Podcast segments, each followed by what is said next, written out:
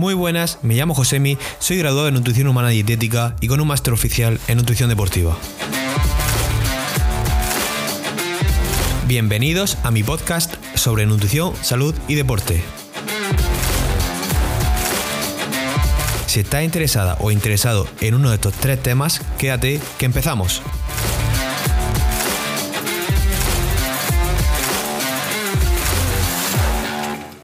Muy buenas, hoy tenemos con nosotros a Gonzalo Argo, conocido en redes sociales como Gonzalo barra baja Argo, y hoy vamos a hablar sobre nutrición en powerlifting, una disciplina deportiva que desde hace bien poquito, 10-15 años, ha crecido bastante, ¿no, Gonzalo?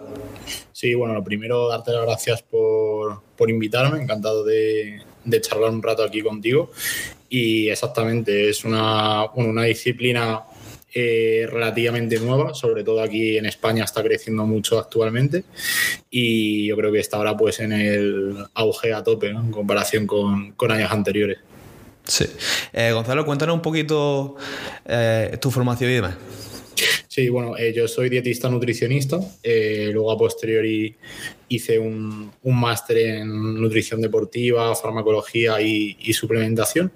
Eh, luego empecé otra carrera que no tenía nada que ver con la, de ciencias puras con el tema, lo que pasa que en el segundo año lo, lo dejé por inviabilidad y, luego hasta día de hoy pues he estado trabajando por cuenta propia casi siempre, el 90% del tiempo, eh, sobre todo con, con atletas de fuerza. Mm. Eh, el otro día, eh, con Adrián, con Adrián Morales, le hice la misma pregunta y es que si tú ves necesario que un nutricionista practique el deporte que, pauta, ¿no? o si lo ves totalmente necesario o no, o no, como tal. No, yo creo que no, pero eh, sí es importante que esté inmerso en, el, en, el, en, la batalla, como digo yo, ¿no? Y que al final, que ahora está muy de moda todo lo del online y lo, y lo remoto y ese tipo de formato de trabajo, sí que considero que, es importante que, el nutricionista, que el profesional esté en contacto, en, sobre todo si es en el ámbito competitivo, ¿no? que esté en contacto con, con, ese mundo y que esté hasta cierto punto inmerso, pues porque es importante a, la hora de, de plantear ciertas estrategias, eh, de conocer la, la, realidad del deporte y de conocer cómo, cómo se gesta todo eh, cuando realmente él tiene que, intervenir. Entonces, mmm, creo que no es necesario que lo practique como tal, pero sí que esté en contacto directo en el, en el, en el fango, ¿no? Como digo yo, en el barro. Hmm. Vale, eh, para quien no conozca lo que es powerlifting, ¿nos podría explicar un poco en qué consiste? Sí, eh, el principio es de, competitividad o de, clasificación, por así decirlo, es muy, parecido a la alterofilia, que es un deporte que quizá la gente está más familiarizado con ello. Y bueno, es un deporte de, donde la cualidad física que se expresa al 100% es la, fuerza máxima, ¿vale? Y que en lo que se, se basa en levantar la máxima carga posible, siguiendo una normativa técnica en los tres movimientos que son la sentadilla, el prebanca y el peso muerto que se ejecutan por, por ese orden, con, teniendo cada levantador tres intentos para realizar cada uno. Eh, pero, como digo, eh, en lo que se basa es en el total, en el sumatorio de, giros y luego también en algunos casos, eh, sobre todo pues en competiciones internacionales, etcétera, hay una clasificación por movimiento, es decir, eh, top 3 de sentadilla, top 3 de press banca y top 3 de, de, peso muerto. Luego a nivel técnico, pues mm, se puede, hay más, eh, digamos, más flexibilidad, por ejemplo, que, que, en alterofilia. A la hora de la ejecución tienes que seguir ciertas, cierto reglamento técnico eh, que si la gente pues tiene curiosidad y quiere verlo en la página de la IPF, IPF, eh, que es la Federación Internacional de, Powerlifting, puede, puede verlo y ver cómo se puede organizar, la, o sea, cómo se organiza la competición, cuál es la dinámica, etcétera. Entonces, Powerlifting sería algo diferente al Powerbuilding, ¿no? Que está ahora muy de moda. Sí, exacto. O sea, al final creo que el power building como tal es una especie de corriente o de, o de moda y que mm, la gente muchas veces ya sabes que ahora se polariza todo y que se quiere o tirar hacia un bando hacia, o, hacia, o hacia el otro. Eh, al final, y de esto hay un montón de, evidencia a nivel de literatura, de literatura científica. Eh, sí es verdad que no más masa muscular se correlaciona siempre a mejor rendimiento en powerlifting, ¿vale? porque importa a la fuerza relativa sobre todo, ¿vale? hay sistemas de clasificación que lo añado a lo de antes, que antes eran los eh, puntos eh, Wilks, Wilks Score, y ahora son los GR Points o puntos IPF. Entonces, es como una fórmula que tiene en cuenta el, el peso corporal de atleta y lo que levanta, ¿vale? Y sobre todo eh, suele beneficiar o los que mm, eh, tienen mayor puntuación en este aspecto son categorías de peso media, pues de 83, 74, que es donde se levanta, digamos, más eh, cantidad de peso de forma muy resumida respecto al, al, peso de atleta. Lo típico de por tres bodyweight en squat, en peso muerto o lo que sea, pues básicamente computa eso. Entonces, en el powerlifting, volviendo a la pregunta de antes, sí es importante la masa muscular, eh, pero al final es un, deporte, una disciplina que se basa mucho en la, habilidad, en la técnica, en la práctica, skills, por así decirlo. Entonces, mm, sí es importante, pero no se debe basar el entrenamiento en generar la máxima masa muscular posible, no es culturismo, se tiene que basar en mejorar los kilos que levantas y mejorar la, adaptabilidad a dichos patrones de movimiento. Hmm. Luego hablaremos sobre la composición corporal eh, enfocada por weightlifting. Pero antes te quería preguntar eh, que, bueno, has dado una pequeña pincelada, lo de menos 83 y menos 74, que al final powerlifting eh, va por categoría de peso, ¿no? Sí, efectivamente va por categoría de peso y en hombre, bueno, eh, son 66, 74, 83, 93, 105, 120 más 120 y luego en mujeres pues eh, ahora se han cambiado y se han, se han dividido más, ¿vale? Eh, pero para que te hagas una idea, en comparación con los hombres, la categoría máxima es más 84 kilos, siendo un hombre más 120, y luego pues de ahí para abajo menos, menos 84, y luego tienes 76, luego tienes 69 y de ahí para abajo. ¿Y crees que ese límite de a mejor eh, en las mujeres debería aumentarse o, es suficiente? Pues mira, esto es curioso porque, bueno, al final trabajo con, con chicas, con mujeres que, que, compiten. Y en, ahora que es eh, dentro de poco el campeonato de España absoluto de powerlifting, en, categorías altas de peso, siendo este año eh, el año que más mujeres compiten, ¿vale? En un, nacional.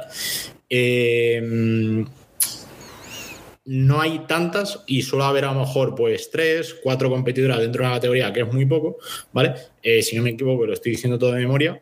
¿Por qué? Porque al final, eh, para una mujer es complicado por, a nivel fisiológico, salvo que sea una, una, una chica, una persona muy alta, el llegar a tener ese peso corporal. Es decir, eh, pesar más de 84 kilos eh, es bastante, mucha tela. Incluso menos de, incluso 84, incluso menos de 84, hmm. diría.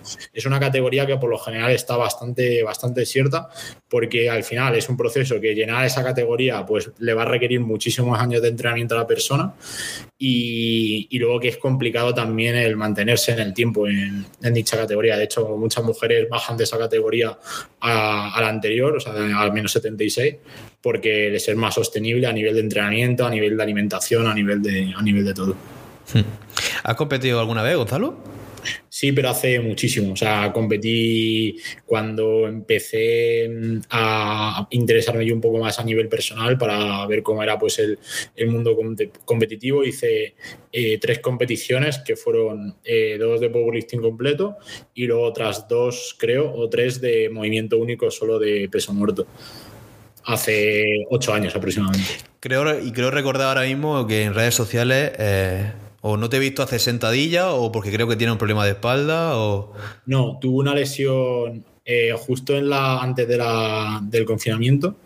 Eh, me rompí un aductor y luego tuve problemas de cadera derivados de, hmm. de, ello y al final como yo no o sea, yo ahora mismo no, no compito a nivel de powerlifting completo eh, la sentadilla me daba muchísimos problemas me daba problemas de, de codos me daba problemas a nivel de hombro por el setup de barra baja o sea hacer variantes tipo a lo mejor high bar o safety bar no tengo ningún problema pero sí es verdad que la sentadilla me daba muchísimos problemas y, y lo eliminé porque realmente si compites en power, no tienes más, o sea, tienes que hacer los tres movimientos por nariz, o sea, tienes que entrenarlo, no te queda, no te queda más. Si no, pues compites en banca solo o en, otra, o en otra disciplina de movimiento aislado, ¿no? pero eh, yo dejé de hacer sentadilla por, eso. O sea, me encantaría poder hacerla de forma más sostenible, pero me daba muchísimos problemas y al final poniéndolo en una balanza no, no me merecía la pena. Sí, a mí me pasa también un poco lo mismo. Obviamente yo no, no tengo tanta idea como tú, pero es verdad que la sentadilla eh, me, me, crea muchos dolores, sobre todo cuando termino de hacerla eh, a nivel de, de, la cadera. Y no, no realizo. Ya me dejé la sentadilla, hago sentadilla multipower y, y ya está. Seguramente si me tratase lo conseguiría eh, y estaría perfecto, pero no, no, no la realizo. Sí. Ahí, o sea, por lo general hay gente que, pues si tienes a lo mejor las extremidades un poco más largas o si tienes un poco limitada rotación externa de hombro, te cuesta mucho la posición de la barra, luego te duelen las muñecas, te duelen los codos y yo llego a un punto que literalmente no podía ni, ni, ni luego coger un disco del suelo de, porque me generaba bastante tendinopatía a nivel bicipital en el codo. Y, me, me, desenganché totalmente de la sentadilla porque cogí hasta, hasta, hasta manía ¿no? por la situación. Eh, has dicho el tema de las extremidades. ¿Crees que es muy importante el tema de eh, ciertas extremidades, como puede ser las piernas, los brazos, de cara a powerlifting, a, mejorar sobre un, sobre un movimiento, o que no es tan relevante como la gente se piensa? Pues de esto, o sea, da para hablar muchísimo, ¿vale? Porque hay un montón de papers que, que se basan en, bueno, en analizar un poco la, la, la morfología, ¿no? las medidas antropométricas de ciertos levantadores y tratar de vincularlo con eh, qué movimiento se da mejor o si realmente se correlaciona en términos generales con, mayor rendimiento. Mira, lo, eh, lo, que más extendido está, o sea, la creencia más extendida es que eh, cuando una persona tiene un fémur largo, es decir, que eres mal squatter o que se te da mal la sentadilla, pues porque lo típico, vas poco vertical, vas con el torso muy inclinado hacia adelante, eh, se suele bueno, vincular eso con que hay mal, con que tienes mal rendimiento en sentadilla. Realmente hay, hay un, paper sobre ello que además un eh, Fontes, que es amigo mío, eh, creo que fue revisor de, de, dicho estudio y no hay, no se encuentra ninguna correlación entre eh, la longitud del fémur y el rendimiento que tengas en sentadilla. Sí es verdad que luego hay otros estudios que eh, sí vinculan a lo mejor que seas más especialista, por así decirlo, en ciertos movimientos específicos, como puede ser el peso muerto cuando tienes uno, eh, una extremidad, unos brazos más largos, o cuando tienes unas proporciones eh, de ratio del torso respecto al tren inferior X, ¿vale? Ahí sí que hay pinceladas o tendencias, podemos decirlo, pero no una persona por tener X morfología eh, va a ser mejor que, que, otra. Sí puede haber una tendencia hacia un mejor rendimiento en un movimiento u otro, pero mm, de forma, digamos, casi, casi marginal. Hmm. Y bueno, volviendo un poco al tema de lo que es el power, eh, a nivel energético, a nivel metabólico, ¿cómo lo describirías? Eh, bueno, pues viendo un poco cómo se clasifican, ¿no? Eh, como ahora mismo a nivel de, medicina del deporte o fisiología se clasifican los, los, esfuerzos en base a la intensidad de la duración, pues tenemos esfuerzos de muy corta duración y muy alta intensidad, que pues de 0 a 6 segundos aproximadamente, donde el estrato energético principal es forfágeno y luego pues ahí nos podemos ir de, 6 segundos a 20, 30 segundos, 40, que sería más eh, utilización de forfágenos y glucólisis anaerobia, y luego a partir de ahí, pues de un minuto para arriba, pues tenemos esfuerzos de alta intensidad, pero de mayor duración, ¿no? Eh, que se utiliza pues más eh, las vías oxidativas. El powerlifting, pues ya sabemos un poco en esta descripción dónde, dónde va a estar, ¿no? no es que se hagan siempre repeticiones máximas o series de, de una repetición o de dos o tres repeticiones, pero bueno, eh, raro va a ser que hagas una serie de más de 30 o 40 segundos, ¿vale? Hmm. Así que principalmente, pues bueno, va a ser un, deporte muy, muy glucolítico y que luego, pues, las demandas energéticas que, que tengas, perdón, a lo largo del día, pues van a depender sobre todo de de, perdón, durante el entrenamiento, del volumen de entrenamiento y de la carga del, mismo, de la frecuencia a lo largo de la semana, etc. Sí, porque muchas veces también se piensa que la gente que entrena Power o la gente que no entiende eh, solo hace básico y eh, tira máximo 3-4 repes y en el entrenamiento y nada más, cuando realmente no, no es así. Exacto. El entrenamiento, o sea, al final hay muchos estilos y muchas fases también de la temporada, por así decirlo, a lo largo del año. Pero por norma general, aunque sea un entrenamiento bastante específico, que hay gente que, eh, sobre todo fuera, en, a nivel internacional, sí es verdad que se entrena más eh, minimalista, por así decirlo, y sí que se entrena mejor con mucha más frecuencia los, los, básicos, es decir, que en términos generales estás metiendo las mismas series que puede hacer casi un culturista, entre comillas, ¿vale? Pero solo de los básicos de, competición, con variantes, etcétera. Pero, en definitiva, el volumen de entrenamiento no es bajo como la gente piensa. O sea, puedes hacer un gran número de series a lo largo de la, de la semana sin ningún tipo de, de problema.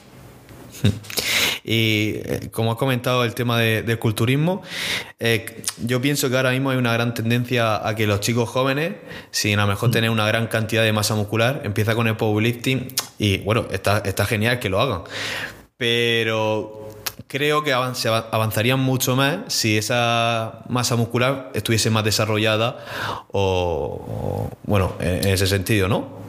Sí, como yo digo, o sea, el powerlifting, eh, aunque se vincule al mundo del gimnasio, de barras, pesas, discos, etcétera, eh, como yo digo siempre, eh, el ganar masa muscular es una consecuencia de las adaptaciones de entrenamiento, pero lo que se busca es rendimiento y mover la máxima carga posible. Al igual que, eh, yo que sé, un velocista de 100 metros lisos, ¿vale? Pues sí, puede tener bastante masa muscular desarrollada, pero es como consecuencia del rendimiento que busca. Entonces, una persona que quiera ganar masa muscular, el powerlifting, bueno, puede ser interesante, ¿vale? Con connotaciones, pero eh, hay otras alternativas que aportan mejor estímulo a nivel, a nivel muscular, como bien dices, y centrarse solo en eso, en hacer básicos, etcétera, eh, tampoco es, es, lo óptimo para ello. Así que sí, concuerdo con, con, lo que dices.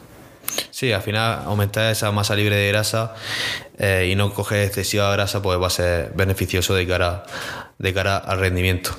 Eh, y, por ejemplo, mucha gente no sabe en qué categoría competir. Eh, ¿Cómo podría saber esa persona eh, si compite en menos 83, en menos 74 y demás? Pues eh, lo primero, eh, yo, o sea, yo como eh, nutricionista y como, como entrenador, em, yo no, o sea, no me gusta imponer a nadie, o sea, sí doy recomendaciones, pero no me gusta decirle a alguien, tienes que competir aquí o tienes que competir allá, eh, salvo que vea cosas extrañas, ¿vale? O cosas que, que, que vayan en contra de, del propio beneficio de la persona. Por lo general, suele haber una relación entre la talla de la persona que va a ser el principal determinante, ¿vale? Y la categoría donde tenga que competir. ¿Por qué? Porque al final, si te, eh, si te metes en una categoría de 74 kilos o 83 o categoría de peso medio bajo, la gente va a medir unos 70, unos 60, unos 50, ¿vale? Entonces, si una persona mide un 80, pues no tiene ningún tipo de sentido que, que esté ahí, salvo que por sus características antropométricas, somatotipo, etcétera, pues sea típica persona que le cueste mucho ganar masa muscular, que sea un proceso más largo placista, etcétera.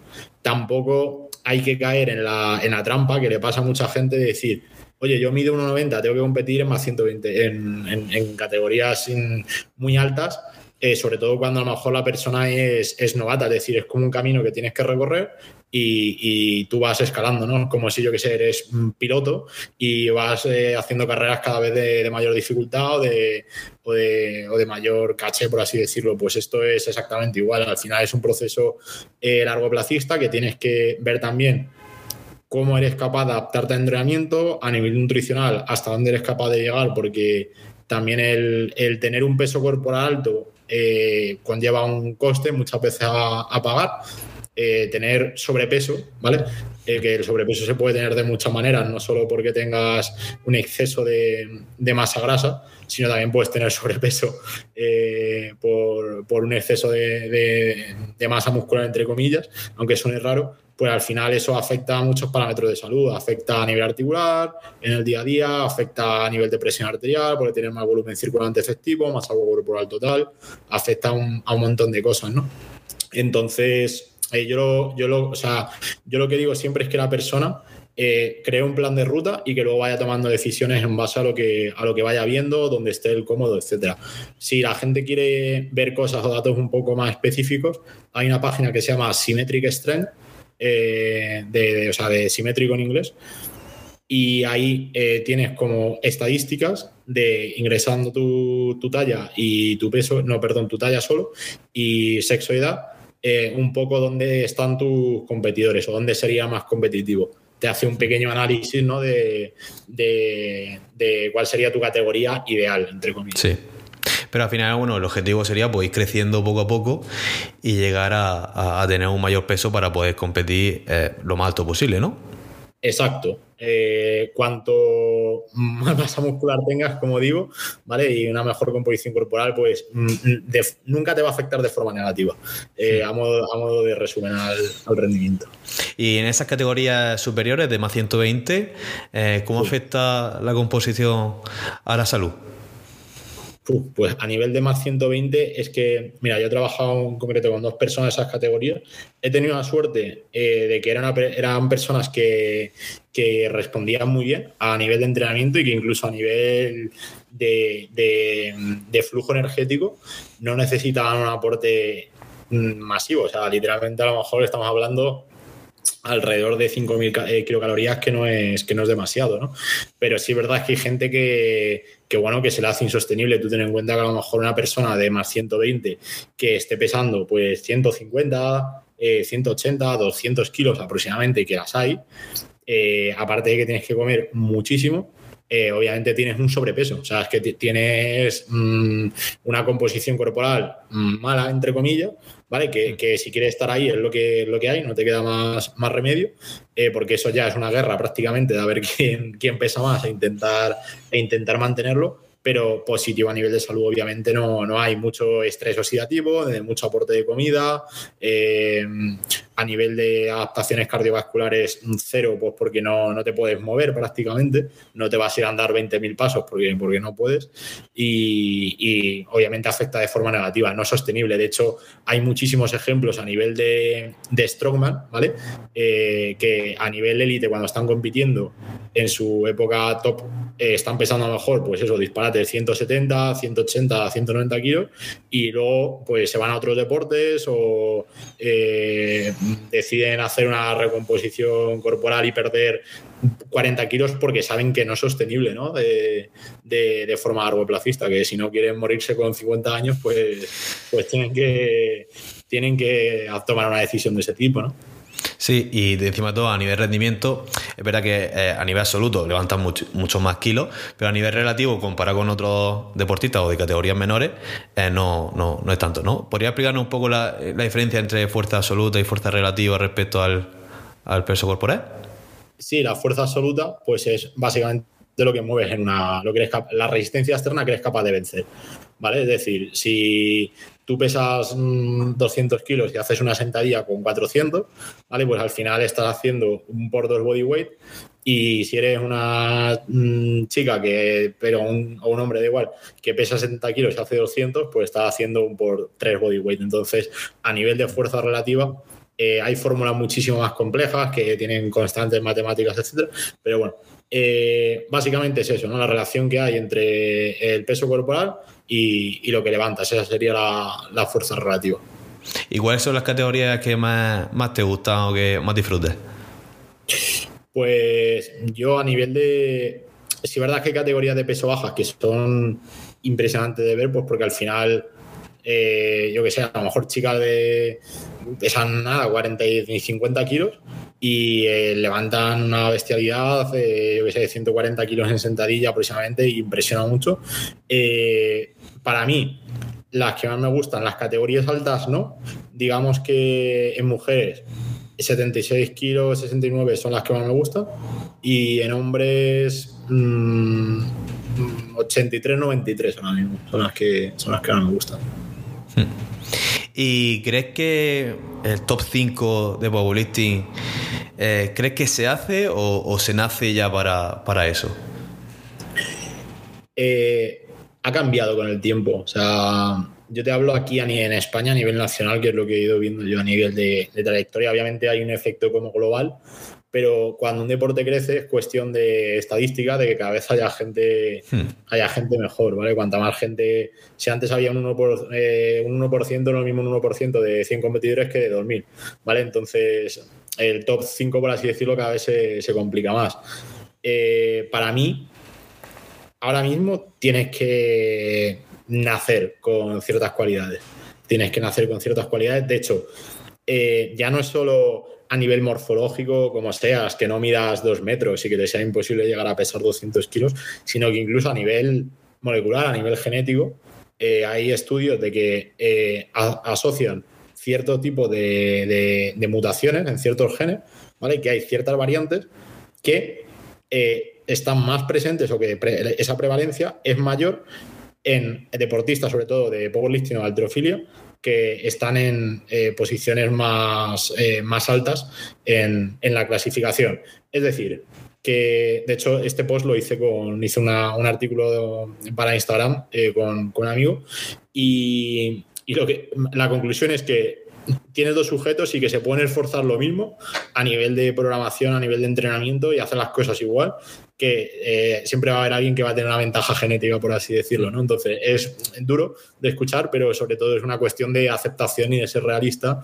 y de saber dónde que una persona puede ser mejor que tú de forma innata, ¿no? O sea, lo de eh, el trabajo es superior a tal, bueno, Sí, creo recordar que lo subiste hace como 6 o 7 meses. Eh, ahora que me, acabo, de acordar. Eh, ¿Y cómo crees que se debería enfocar una etapa de volumen en, en powerlifting de cara a mejorar ese aumento de peso eh, fuera de o antes de la competición? Pues el, el, estímulo principal o el, o el, o el drive, por así decirlo, que hay que modificar es el entrenamiento lo primero, ¿vale? Porque estoy gente que cae en el error de quiero subir de peso, voy a comer más, ya está, ¿sabes? Al final eh, lo que va a hacer que, que, que, tu cuerpo se adapte es el estímulo, que es el entrenamiento y la, la, nutrición a través de una disponibilidad energética adecuada, de una composición de la dieta, timing, etcétera. Lo que va a hacer es que facilites esas adaptaciones y que sean posibles, al igual que el descanso y que muchos otros factores, ¿vale?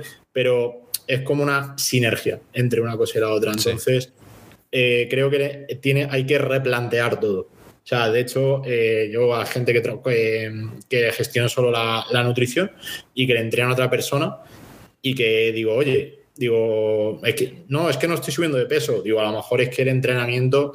a ver, es complicado porque a veces te metes donde no te llaman, ¿no? Pero lo ves y dices, claro, es que con tres series de jalones a la semana, pues igual no es buena idea, ¿no? Eh, no, no, está bien planteado, porque yo te voy a subir a lo mejor más a la carga de energética a lo largo de la semana, pero no te va a servir para nada realmente porque sí vas a ganar peso, pero no, no del peso que, tiene que ser, ¿no? De, no, no, vas a mejorar a nivel de composición corporal.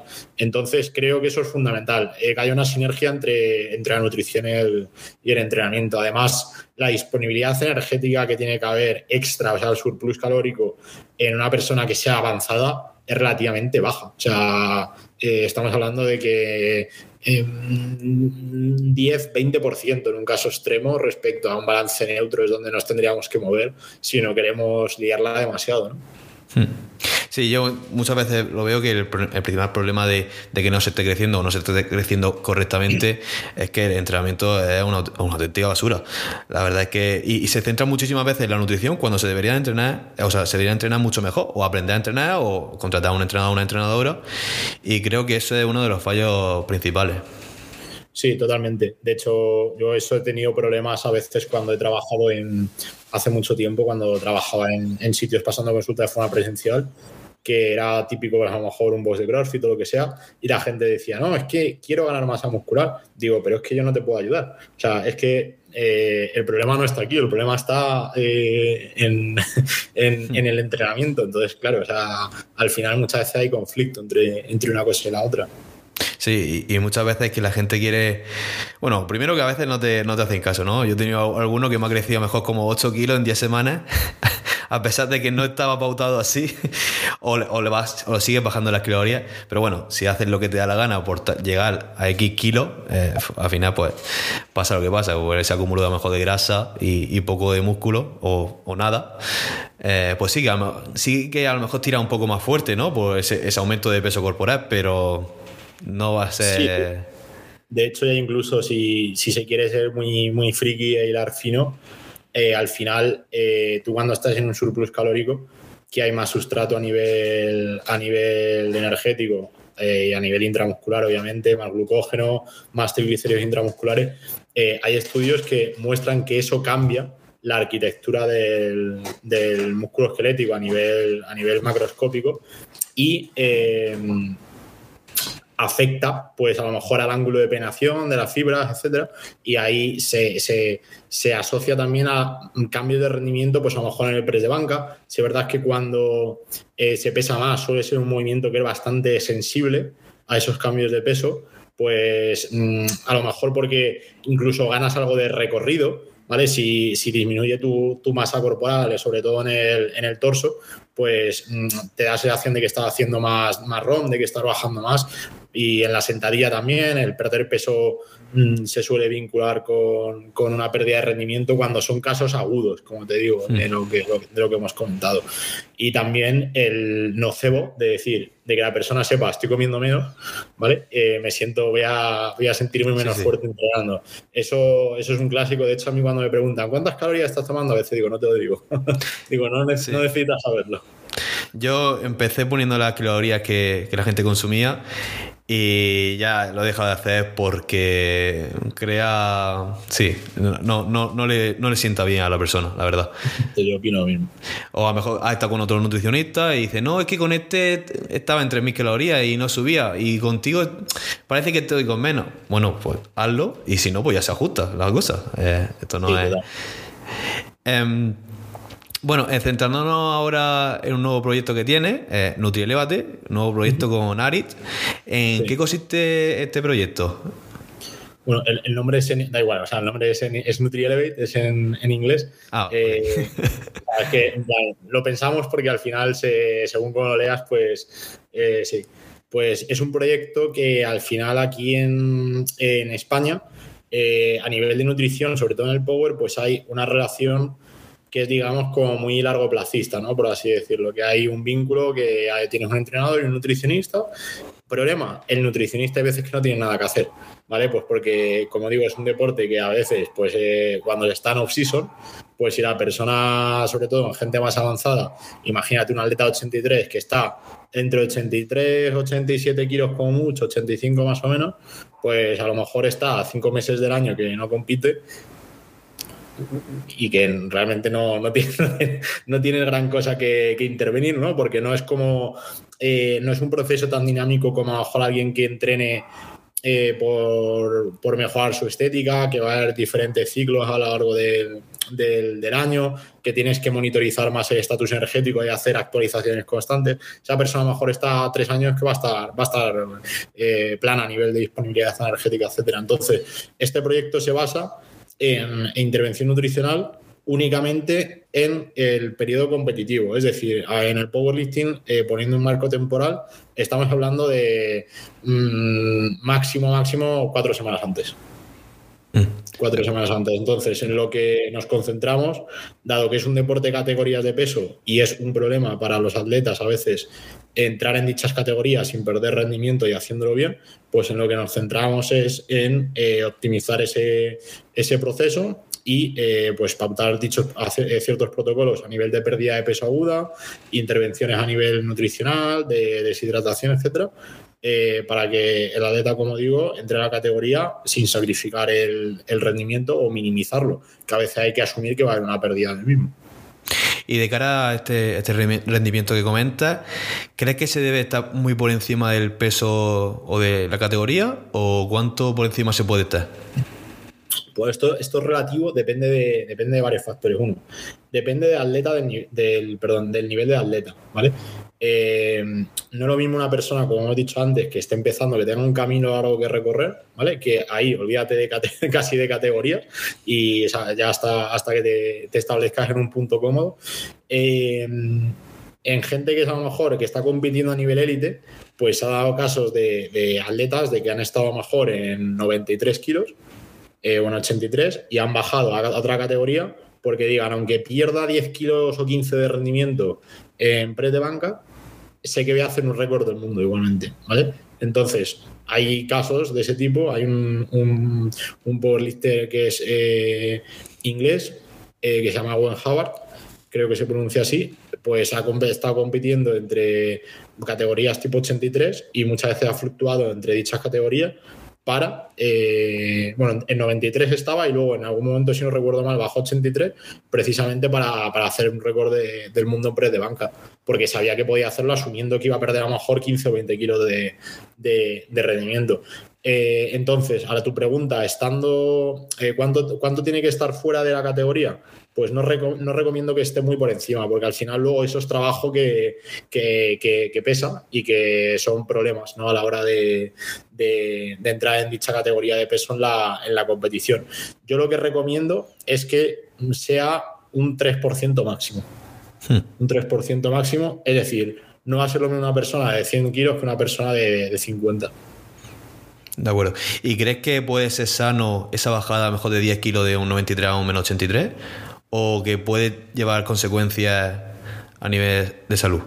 Sí, sobre todo, a ver, hay que tener en cuenta que el déficit, que, o sea, que vas a tener que incurrir en un déficit energético considerable, ¿vale? En estar entrenando una temporada larga con un déficit, con una disponibilidad energética justilla y que, eh, asumiendo que la persona tenga una composición corporal medio decente, Mm, va a tener un impacto negativo, obviamente, tanto, a nivel, tanto en hombres como en mujeres, ¿vale? O sea, al final, eh, aunque a nivel hormonal seamos diferentes, el funcionamiento de los ejes hormonales pues funciona por filo negativo, es, es eh, parecido y al final pues a lo mejor en la mujer una baja disponibilidad energética, estrés a nivel psicológico, mucha carga de entrenamiento, pues acabas con una amenorrea hipotalámica funcional con la considerable eh, pérdida de, bueno, de, la, de las eh, hormonas que se generan en el eje hipotálamo gonadal, en el ovario, y en las mujeres eh, y en los hombres, pues vas a tener una depresión igual del eje hipotálamo gonadal y vas a tener pues unos niveles de testosterona más disminuidos, que sí es verdad que a nivel en rangos fisiológicos pues no debería afectar demasiado tal, pero en el tiempo sostenido afecta, ¿vale? Entonces, al final las adaptaciones al entrenamiento se van a ver comprometidas y es eh, para, que la gente lo entienda en el tiempo como, como, una V, como una V, ¿vale? Es decir, no es el, proceso de baja disponibilidad energética, sino que luego esa recuperación también lleva un, tiempo a posteriori, ¿vale? De hecho, esto hay estudios sobre todo en mujeres que hacen preparaciones de, de culturismo, en fitness, que luego igual se ve que no hay una recuperación normal hasta pasadas eh, pues cinco, cuatro o seis meses después de haber hecho la, competición. Sí, incluso más, sí. Eh, claro, eh, la mujer es mucho más fácil de verlo por esa ausencia de la menstruación, pero en hombre, pues bueno, el típico cansancio, pérdida de la libido, sí que puede ser un, indicador. Sí, exacto. De hecho, vamos, si bien pues, se pueden medir los niveles de testosterona, que yo es algo que lo recomiendo como marcador de, este general, por así decirlo, que al final es muy barato, te puede valer pues, a lo mejor 15 euros hacerte una analítica por, tu cuenta y mide niveles de testosterona total, testosterona libre y tienes pues un seguimiento a lo largo del tiempo de, ver cómo, vas en general.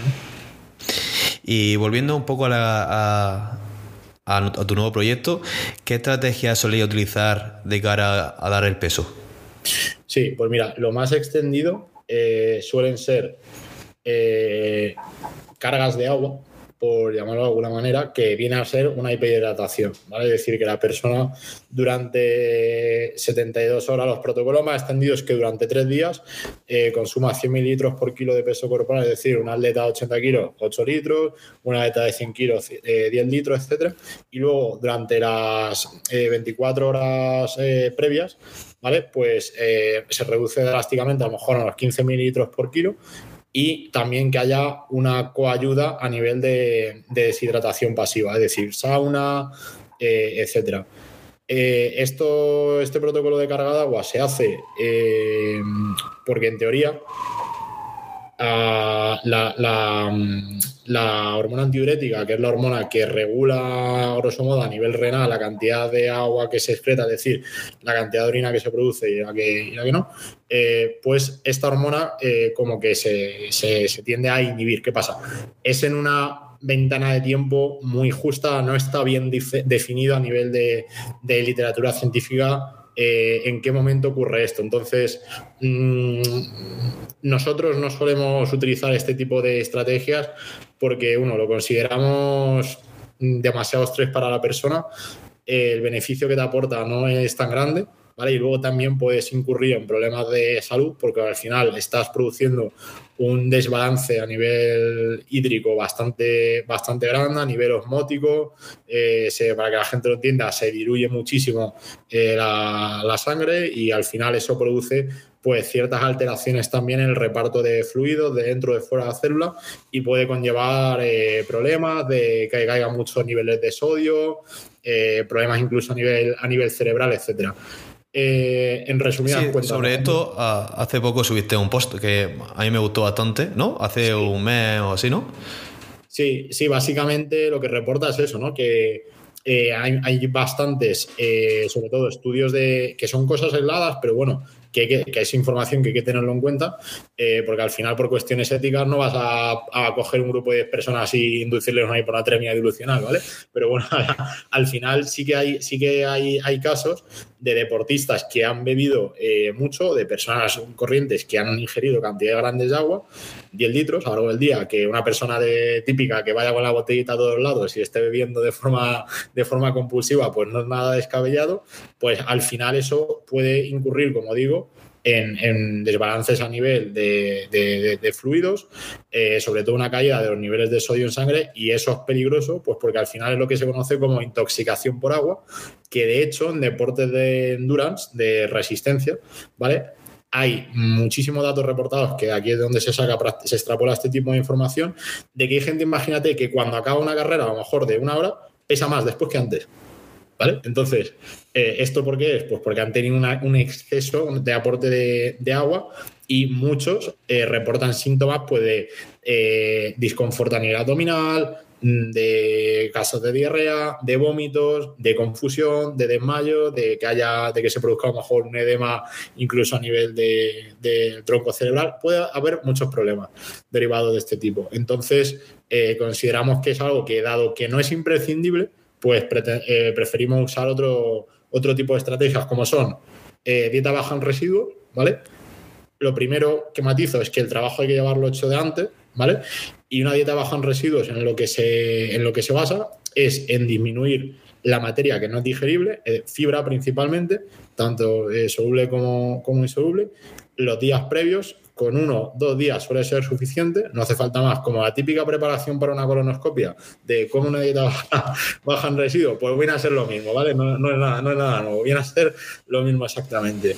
Eh, evitar la fibra eh, y lo que haces es mm, disminuir todo el contenido del, tubo digestivo, ¿vale? Que no, que no se digiera y, y eso pues hace que se pierda eh, cierto peso que no suele ser una barbaridad, pero a lo mejor te da margen, dependiendo de la fibra también que consuma la persona previamente, pues de perder hasta un kilo sin ningún tipo de, problema. Estamos hablando entre 600, 800 gramos aproximadamente, ¿vale? Y esto, sumado a una restricción mínima de fluidos eh, o una pequeña deshidratación pasiva, unos baños calientes, una sauna, eh, puedes perder un 2-3% de peso corporal de forma aguda sin problema. ¿Y tema llegar en déficit a la competición? ¿Qué, qué opinas?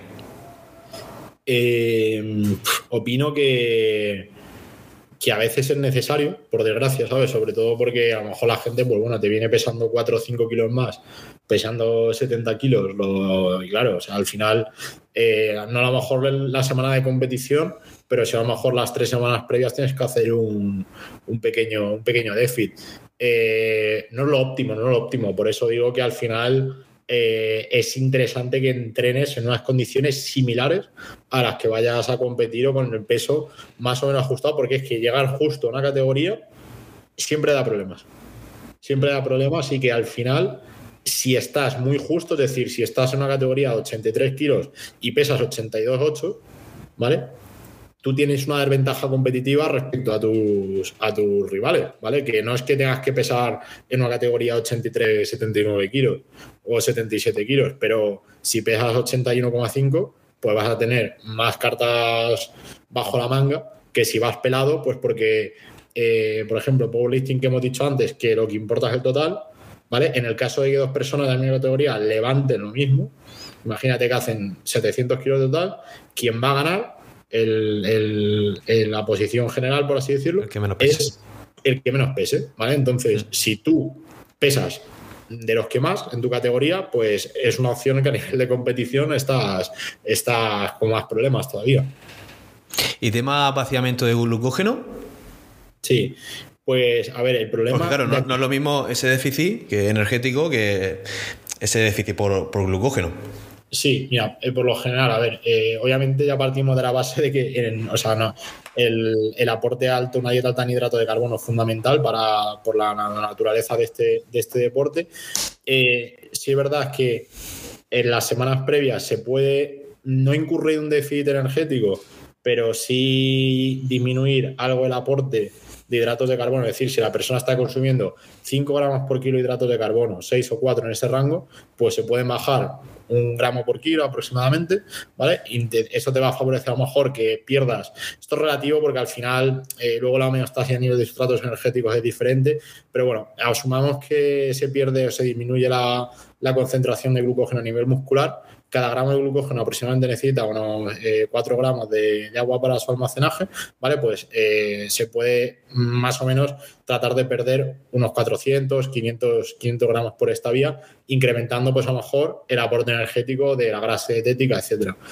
Eh, esto es factible para pesajes, como digo, que son dos horas antes y luego hay otro tipo de pesajes que son 24 horas antes, que aquí en España son menos comunes porque son en federaciones más a nivel internacional eh, sobre todo en federaciones pues no testadas, y que ahí sí, sí, que, sí que se pueden hacer protocolos más agresivos de depleción de glucógeno, ¿vale? Porque estamos hablando que si una persona, una persona a lo mejor pues tiene 500, que pese mucho, que tenga a lo mejor 600, 700 gramos de glucógeno almacenado, ¿vale? Pues esto al final va a hacer que la persona pueda perder eh, incluso 2 kilos de forma bastante, bastante factible y que luego lo más importante es el tiempo que tienes desde el pesaje hasta la competición. ¿Por qué? Porque en un día con 24 horas eh, se sabe que consumiendo aproximadamente unos 8 gramos por kilo de hidratos de carbono repletas o llenas al máximo esos depósitos de glucógeno a nivel, a nivel muscular y hepático.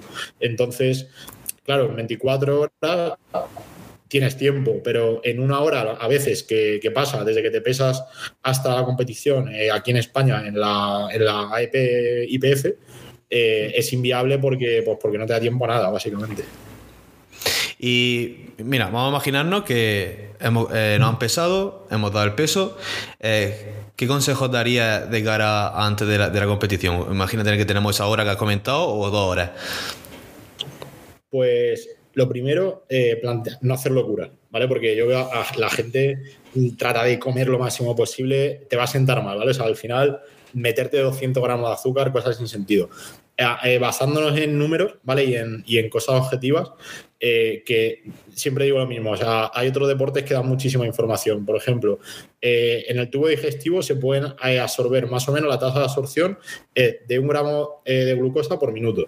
¿Vale? Si tú tienes 60 minutos, eh, ya tienes que tener en cuenta que más de eso no vas a absorber en, una hora. Entonces, todo lo que añadas por excedente, salvo que sea fructosa, que te puede dar otros 30 gramillos aproximadamente de, o 40 de, margen de absorción en eh, el resto va a ser todo eh, soluto, por así decirlo, que, y comida que va a estar en tu, en tu tubo digestivo partiendo de la base de que sea alimentos líquidos, ¿vale? Hidrato de carbono líquido, amiropectina, ciclodestrina, lo que, lo que quieras, polímeros de, de glucosa, que va a hacer que si bebes mucho encima tengas bastante disconfort. Entonces, yo lo que recomiendo es eh, hacer una comida no excesivamente copiosa después, ¿vale? Tratar a lo mejor de beber, eh, si has perdido mucha agua eh, por una deshidratación previa, tratar de reponer ese, peso perdido. normalmente lo óptimo suele ser aportar un 150% de lo que se ha perdido, pero es bastante inviable porque además eh, no es lo mismo el powerlifting a lo mejor que otra disciplina deportiva donde se induzca una sudoración, porque aquí se induce una sudoración, pero estamos hablando de que es un esfuerzo de 10 segundos, ¿vale? Y que luego estás mucho tiempo descansando, que vas a tener mucho tiempo a largo de la competición para comer, para beber, etcétera. Entonces, yo lo que digo es que no hay que hacer eh, un aporte excesivo ni de agua ni de, ni de comida a posteriori porque te va a sentar mal. Yo máximo pauto 90, 100, 120 gramos de hidratos de carbono a posteriori del pesaje y luego sí que lo que le doy mucha importancia y soy muy pesado es a un timing muy pulsátil a lo largo de la, de la, competición, porque las competiciones son muy largas, eh, pueden durar cuatro horas, cinco horas sin ningún tipo de problema, y estar tres horas ahí, pues te da tiempo a, comer, a comer y beber bastante. Vale, porque te refieres a comida, no a suplementación, como, como la cafeína. Sí, bueno, en general, ¿sabes? O sea, eh, una combinación de ambos. Eh, yo lo que suelo pautar después del pesaje es una fuente de hidrato de carbono de rápida absorción, eh, sin, fibra, pues algún tipo de, cereales tipo cornflakes, crema de arroz, eh, amiropectina, mezclado a lo mejor con un poco de, de, fruta, eh, algo de carbohidratos bebibles también, y luego sobre todo, si algo de la competición, el, carbohidrato de hidrato de carbono de, absorción rápida, como digo, que pueden ser líquidos, pero si no suele sentar bien también el comer algo, aunque sea en pequeña cantidad, pues una fruta, etcétera. Porque ya te digo, son cuatro horas que está, si que a veces pasa tiempo de un movimiento a otro, etcétera. ¿Y esto lo harías después de cada tirada de, de los básicos o, o, solo a lo mejor después de terminar un básico completo?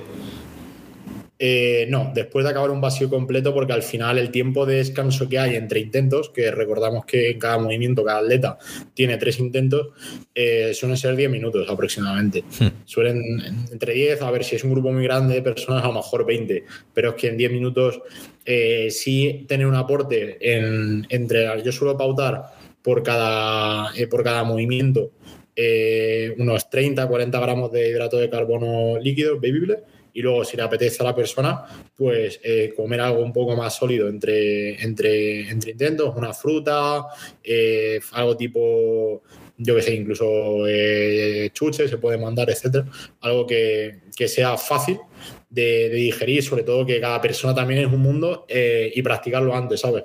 Que como yo digo, también se, esto se entrena y que el día de la competición no hay que hacer nada excesivamente diferente a lo que hayas hecho antes, que se puede poner en práctica en cualquier día de, entrenamiento habitual. Y tema que cafeína, ¿cómo, ¿cómo repartiría esa cafeína durante la competición, e-, ese timing? Sí, pues mira, la cafeína, bueno, sabemos que la dosis ergogénica es aproximadamente entre 3 miligramos por kilo, que sería el corte. Si es verdad es que en algunos casos microdosis más pequeñas, 2 miligramos, etcétera, parecen que tal, pero bueno, en deporte de, fuerza, de 3 miligramos hasta bastante, según la, tolerancia. Eh, yo lo que recomiendo es lo siguiente, vuelvo a, volver a lo de antes, que no se incremente drásticamente en comparación con lo que se utiliza durante el entrenamiento, porque si una persona viene a consumir 400 miligramos, ¿vale? En una sesión de entrenamiento habitual y se mete una locura, 800 miligramos, 600 miligramos, bastante más, pues sumado a factores ambientales, a lo mejor se pone bastante más nervioso, comete errores técnicos, le puede dar un ataque de ansiedad incluso, eh, etcétera, ¿vale? Como yo digo, hay que encontrar un, balance entre una cosa y la otra. Eh, recomiendo de forma aguda lo mismo que suelen de tomar para una sesión de entrenamiento y luego una pequeña dosis de mantenimiento a mitad de, la competición. Es decir, con una eh, dosis inicial de unos 400 miligramos, por ejemplo, 3, 4, 6 gramos por kilo, puedes, eh, miligramos por kilo, puede aguantar perfectamente la, la, squat y el press de banca. Y luego, si es verdad que el peso muerto ya que está hace un poco más largo, pues puedes tomar, recomiendo un 50% de lo que haya consumido, de lo que haya consumido en la, en la dosis inicial o incluso algo bebido, una bebida energética, un poco de azúcar, etcétera. Sí, es que muchas veces se piensa que por tomar más, cuando puede ser totalmente contrario y perjudicial para, para el atleta. Sí, totalmente. Al final, como digo, eh, también la cafeína en dosis grandes eh, tiene efectos adversos. Puedes tener, si ya estás nervioso de por sí por la, por la situación ambiental, pues puedes tener taquicardias, puedes tener pues, hiperventilación, o sea, puedes tener una somatización de síntomas de ansiedad bastante, bastante, bastante grande. Y, eso al final cometer errores a, nivel técnico, que no estés, no estés cómodo, que estés demasiado agitado, etcétera. De acuerdo, estoy totalmente de acuerdo.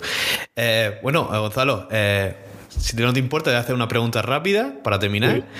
Y bueno, lo más rápido o lo más breve que pueda, que pueda hacerlo, ¿vale? dinos tu básico favorito. Peso muerto. ¿Y tu ejercicio favorito de forma general es el peso muerto? No, o sea, ejercicios favoritos. Mmm, digamos, igual cualquier patrón de, push, un press, press banca, posiblemente el press banca sea el, movimiento que, o sea, como tal, no mi favorito, pero el que más me, el que más me gusta. Eh, te voy a poner un poco en compromiso, pero dime tu powerlift chico y, chica favorito. No hace falta que sea español, así evitamos. O si es internacional, o si quieres decir un español, no pasa nada. no, o sea, puedo decir los dos si quieres.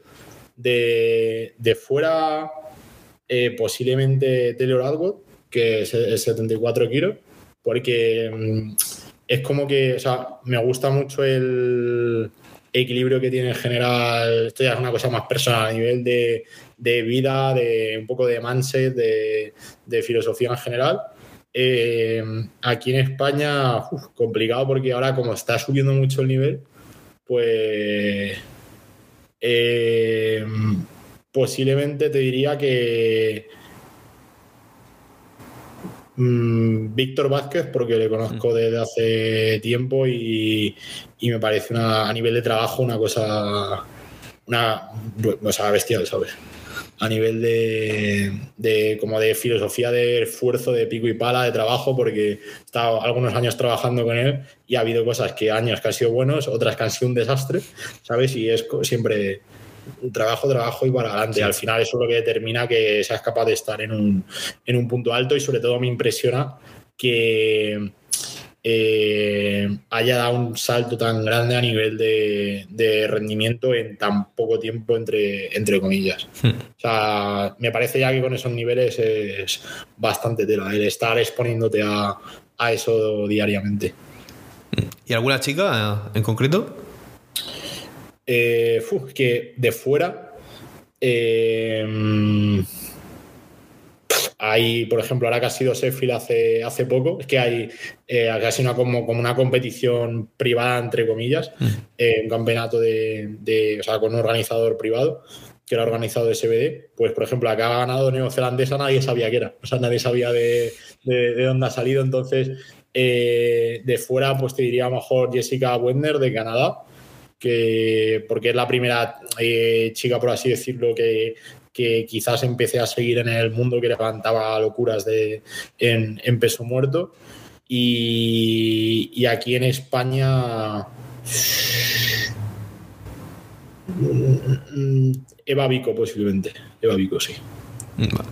¿Y tu top 3 suplementos que suelas utilizar o que suelas pautar? Cafeína. Eh, aunque bueno, no sé si suele ser suplemento porque casi que se ve más tipo en bebida energética, etcétera, que en los típicos preentrenos, etcétera. Eh, creatina, para que se la pueda permitir hoy en día. Y, proteína de suero por comodidad, ¿no? Para la dieta, sobre todo porque yo trato de, ya por una cuestión que las dietas altas en proteínas asocia mucho consumo de carne, sobre todo de carne procesada. Eh, no es que sea pro veganismo ni pro dieta omnívora, muy alta en, carne, pero trato de buscar un. sí, también esa versatilidad que tiene también, esa facilidad para, llegar a la proteína, pues ya está. No la uso para parchear, para que la gente diga, pues me tomo esto y ya está. Al final que la comida eh, es un factor importante, pero te diría que son los tres porque tampoco hay eh, mucha más suplementación que denote una evidencia científica alta hoy en día. ¿no? Entonces, sobre todo en deportes de, fuerza. Eh, si fuese otro deporte, te diría carbohidratos en forma de suplementación, porque lo considero fundamental. En deportes de endurance, sin duda te cambiaría la, creatina o la proteína por, por carbohidratos de forma de suplementación, pero aquí no. Y por último, un consejo para aquella persona que quiera empezar en el Power.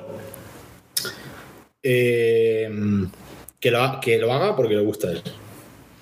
Mm, de acuerdo. Bueno, eh, Gonzalo, muchísimas gracias por, venir a mi podcast. Eh, dime dónde te podemos encontrar, para lo dejaré en la descripción. Sí, pues yo la única, la, única red social que, que utilizo así más a nivel profesional es Instagram, que es eh, Gonzalo barra baja y ahí puedo subir casi todo lo que hago de contenido a nivel eh, de nutrición, también un poco a nivel personal, de entrenamiento, etcétera. Perfecto, pues muchísimas gracias Gonzalo. Nada, a ti.